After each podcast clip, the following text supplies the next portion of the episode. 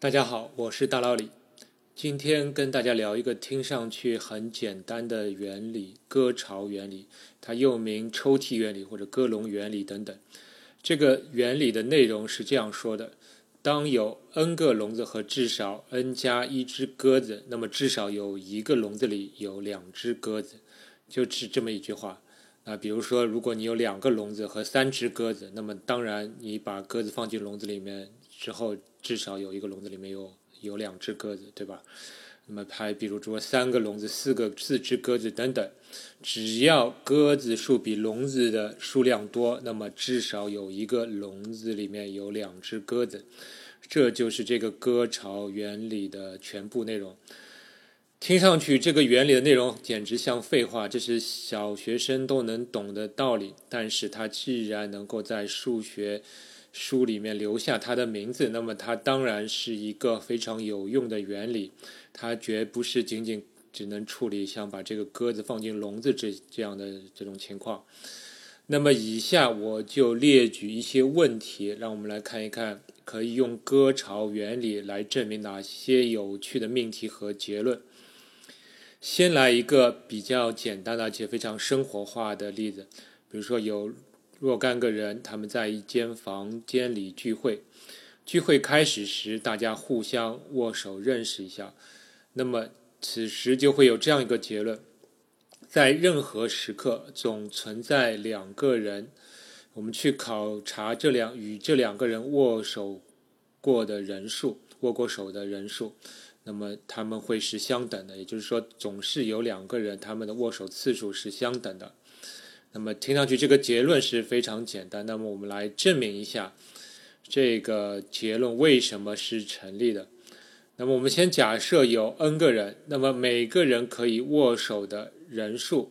那就是从零到 n 减一了。零就是我一个人也也不握不去握手，n 减一的话，也就是与其他所有人都握手。那么从零到 n 减一，那你一共有 n 种可能。那么总共又正好有 n 个人，那看上去这个割巢原原理是用不上了，因为 n 个人如果他们正好是握手次数是每从零到 n 减一呢，那就割巢原理就用不上了。但是别着急，那么我们再考虑这样一种情况：如果有一个人与他握过手的人数是 n 减一，也就是他与其他所有人都握手了，那么我们就能够确定。不会再有一个人他的握手次数是零了，对不对？因为他另外一个人是与所有人都握过手了，那么这个零就不成立了，就不可能有一次手都不握的那个人。那么同样道理，如果有一个人是握了零次手，那么也就不会有另外一个人握过 n 减一次手。所以就就表明这个零与 n 减一这两个握手次数的数目不能共存。那么，所有人可能的握手人数的数字，要么是从一到 n 减一，那么要么是从零到 n 减二。那么这两种情况下，都是一共有 n 减一种可能，而总人数又是有 n 个人，所以我们这时候就可以用上割巢原理。我们知道，在任何时刻总存在两个人，他们的握手的次数是相等的，这个证明就完成了。那这个结论，其实在数学里是挺有用的。它有时候被称为握手引理。引理的意思就是说，这个结论经常是用作证明其他更难、更大的命题之前的一个命题，所以叫它引理。那么有时候也叫做锦标赛引理，因为我们把这个如果握手改成锦标赛，改成一对一的比赛的话，那么你的结论就可以改成在一场锦标赛里。任何时刻总有两个人或两支队伍，他们比过的场次数是一样的。那么，以上就是用握手引理来证明的有趣的命题的第一个例子。那么，我们再看第二个例子，这是一个比较偏数学化的例子。考虑以下这样一些数字：有七、七十七、七百七十七、七千七百七十七，然后是七万七千七百七十七。等等，就是若干个七连写这样的数字构成的数列。那我现在有这样一个结论，我可以肯定的说，在这些数字中，总有一个能够被两千零二十七整除，请你来证明这样一个结论。当然，你可以一个个去试啊，你把这些数字一个个去除以两二千零二十七，去看哪个数字能被整除。但是这样是非常累的，就算你用电脑编程求解，你也不知道这个程序需要跑多久才能找到这样个数字。这里我再稍微提示一下，就是两千零二十七这个数字是一个质数，所以你也就不用考虑对它进行质因数分解，然后去考察其他数字有没有这样的因子这种这种思路了。那么听上去这个结论好像非常难证明啊！如果不用电脑的话，好像非常难证明。但是如果你会用割巢原理的话，对这样一个结论有一个非常简单的证明方法。而且用割巢原理可以得出一个更强的结论，就是不但是可以肯定这个数列里面有一个数字可以被两千零二十七整除，而且我可以肯定的告诉你，这个被整除的数字肯定会出现在前两千零二十七项以内。那么我就来证明一下，给大家听一听。首先，我们是用反证法。我们假设这个数列的前两千零二十七项里面，所有的数字都不能被二千零二十七整除。那么这些数字除以二千零二十七都会有余数。那么余数，我们就考察这个余数的取值范围。那么它当然是从一到二千零二十六，一共有二千零二十六种可能。那么根据割巢原理，那么我们知道这个数列的前二千零二十七项中，必然有两个数字，它们除以二千零二十七之后所得的余数相等。那么我们知道这个存在这样两个数字之后，那么就有意思了。我们把这两个数字取出来，把比较大的那个数字去减去比较小的那个数字，然后考察相减所得。的差值。那么，因为原先的两个数字除以二千零二十七，它们的余数相等，那么我们可以确定它们相减之后，这个差必然可以被二千零二十七整除。这一点是比较容易确认的，你可以在纸上写写看这样的情况。那么，我们再考察一下这样两个数字所得的差值这样的一个数字的形式。因为原先两个数字都是七连写构成的数字，那么它们相减之后所得的这样一个数字，你比如说七七七七七，很多七去减去另外一个比较少的七七七七相连续写出来的这样数字，那么你所得的结果必然是有若干个七在前面，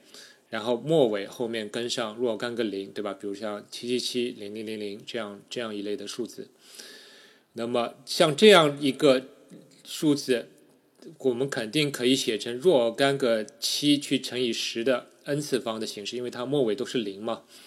那也就是七七七七去乘以若干个七七七七去乘以十的 n 次方，这是这样一个差值的差的形式，并且我们知道这个差必定能够被二千零二十七整除，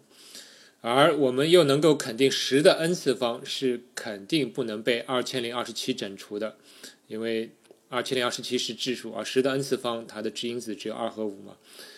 那也就表明这个差值前面若干个七连写必然能够被二千零二十七整除，而前面那个若干个七连写，就我们发现它其实就是我们这个原本的这个数列中的某一项，而且它的呃若干个七它的连写肯定是少于二千零二十七项的。那么我们就发现，我们确实是找到了一个若干个七连写，而且能够被二千零二十七整除的这样个数字。那么它与我们之前的这个反证法的这条件矛盾了，也就是我们这个假设是不成立的。所以我们知道，这个数列的前二千零二十七项中，必然有一项可以被二千零二十七整除。那怎么样？这个证明是不是非常的简洁，而且非常的巧妙？那么它也比较有意思一点是，就是我们只知道它的存在性，但是我们并不能确切的知道到底具体是具体是哪一项能够产生这样的效果。这其实它它也告诉我们，其实你有一个办法，就是说你去考察这些数字，去乘以二千呃二除以二千零二十七之后的余数。如果你能找到两个不同的数字，它们除以二千零二十七的余数相等，那么其实也就能够定位到这样一个数列中确切的这一项。但是去去确切的定位确实是比较复杂的一个一个操作。但这就是这个数学里面奇妙的地方，就是它能够告诉你一样东西肯定存在，但是你要具体定位它，确实是非常难的。那我们再看一个新的例子啊，现在看一个比较生活化的例子。呃，请你证明在任何一个年份，任何历史上的任何一年公历的年份，那么去看一看有多少个月份里面有五个星期天。那么这里有个结论，就是说，在任何一年，最少有四个月份，最多有五个月份，包含五个星期天。当然，你这个星期天可以改成星期一到星期天里面的任何一天。我们先就以星期天为例子。那么你你不相信的话，你现在可以马上去翻一下手机日历啊，你任何一年去翻一翻，你数一数，每一年里面有哪几个月有五个星期天。那么我现在的结论就告诉你，这个。数量数量总是四或五个月，不会少也不会更多。那么这个结论要怎么证明呢？其实我们还是要用割巢原理来证明，但可能也只能用割巢原理来证明啊。但证明的方法也是相当的简单的，因为我们知道一年有三百六十五或者三百六十六天，那么你去把它除以七的话，你就知道它是五十二个星期多一点，多要么多一天，要么多两天。这也就意味着一年里。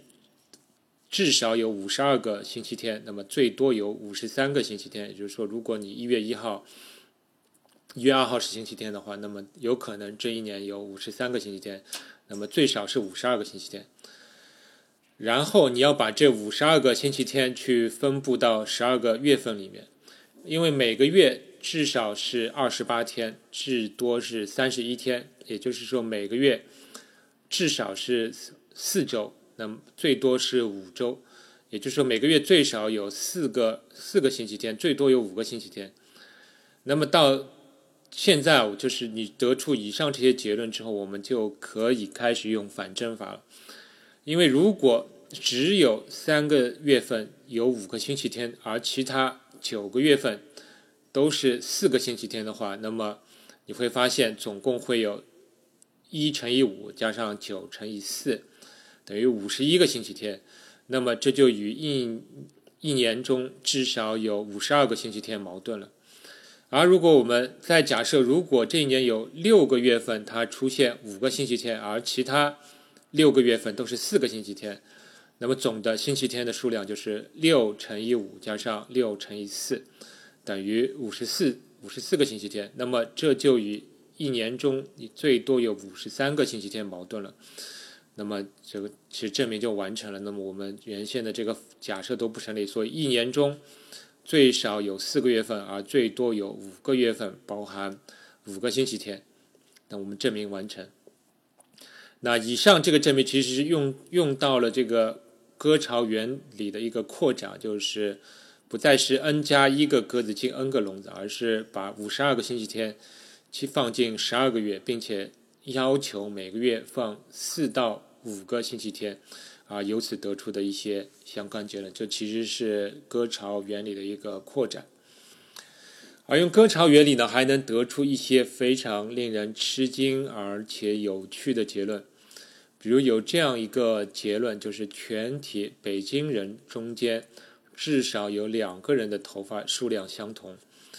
而且我们可以排除光头，我们不比排除所有的光头，我们还是可以说，就是全体北京人中间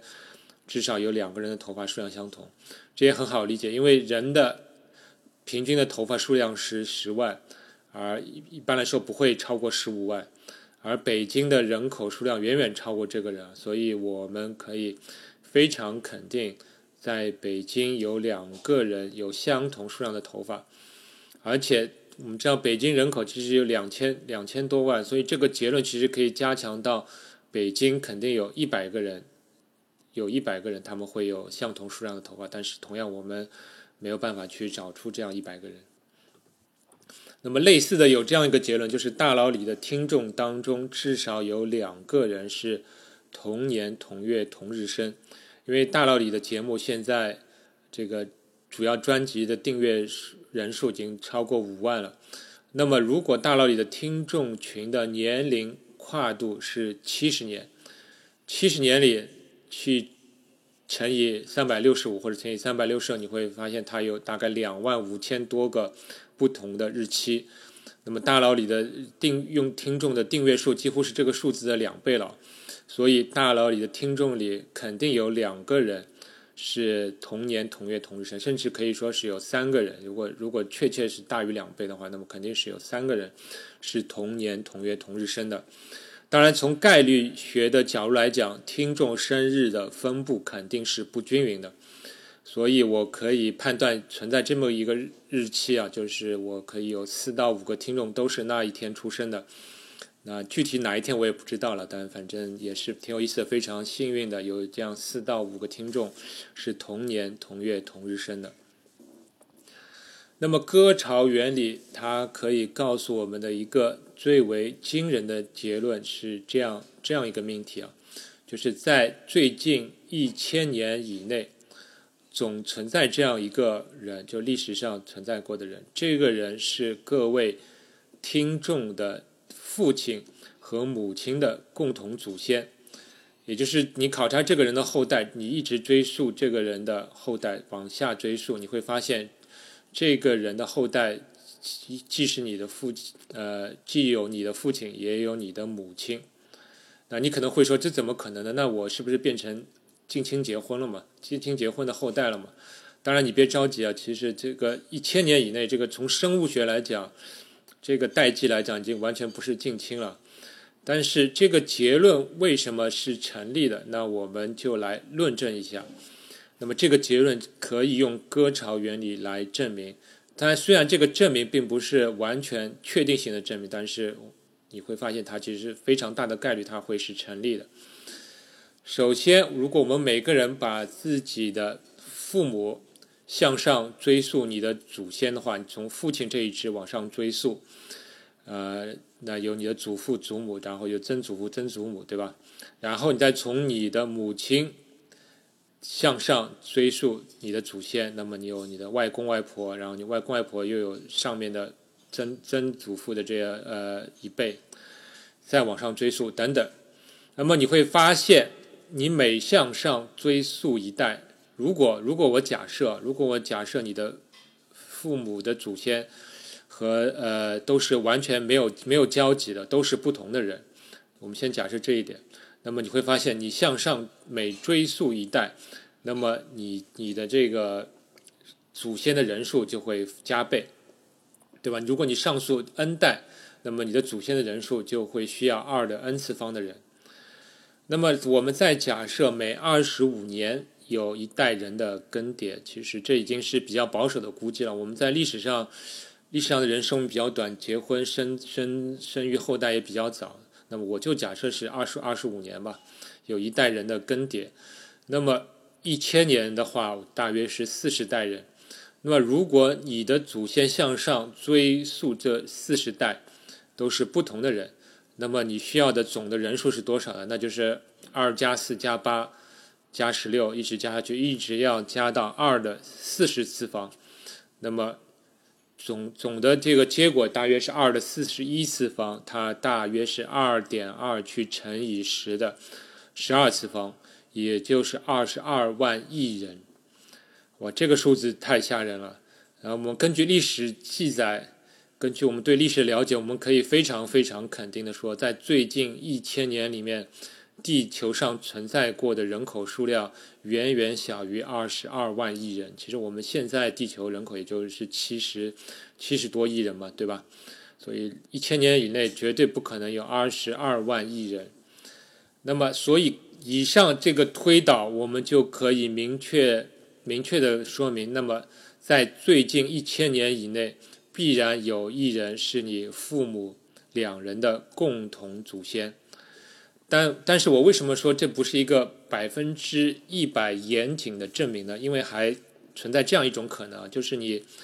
父亲的这一支向上的祖先，他发生过很多的交集，也就是在你的父亲的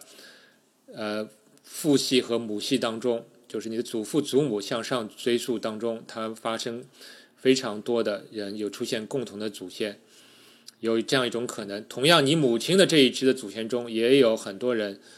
呃出现这个交集，那么你父母亲的祖先这两支，那就。可能就不需要那么多人了，对吧？可能不需要多人。那么，如果